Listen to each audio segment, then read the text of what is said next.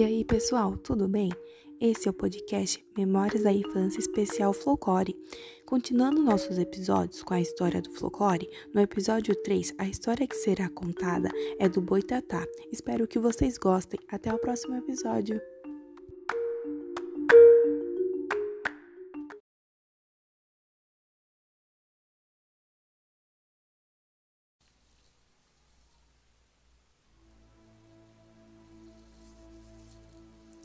Minha avó me contou uma história de uma memória muito antiga, há uns 40 anos atrás, na área rural de Piedade.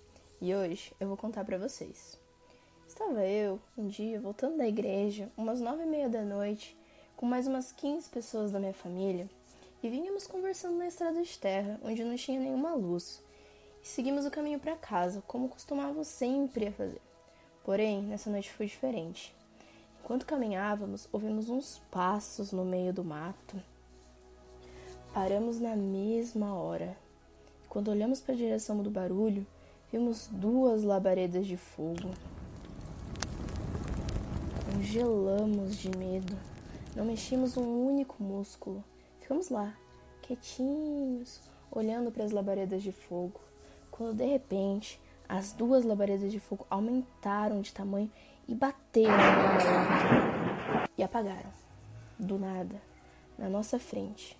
O medo foi tanto, mas tanto, que saímos correndo para casa.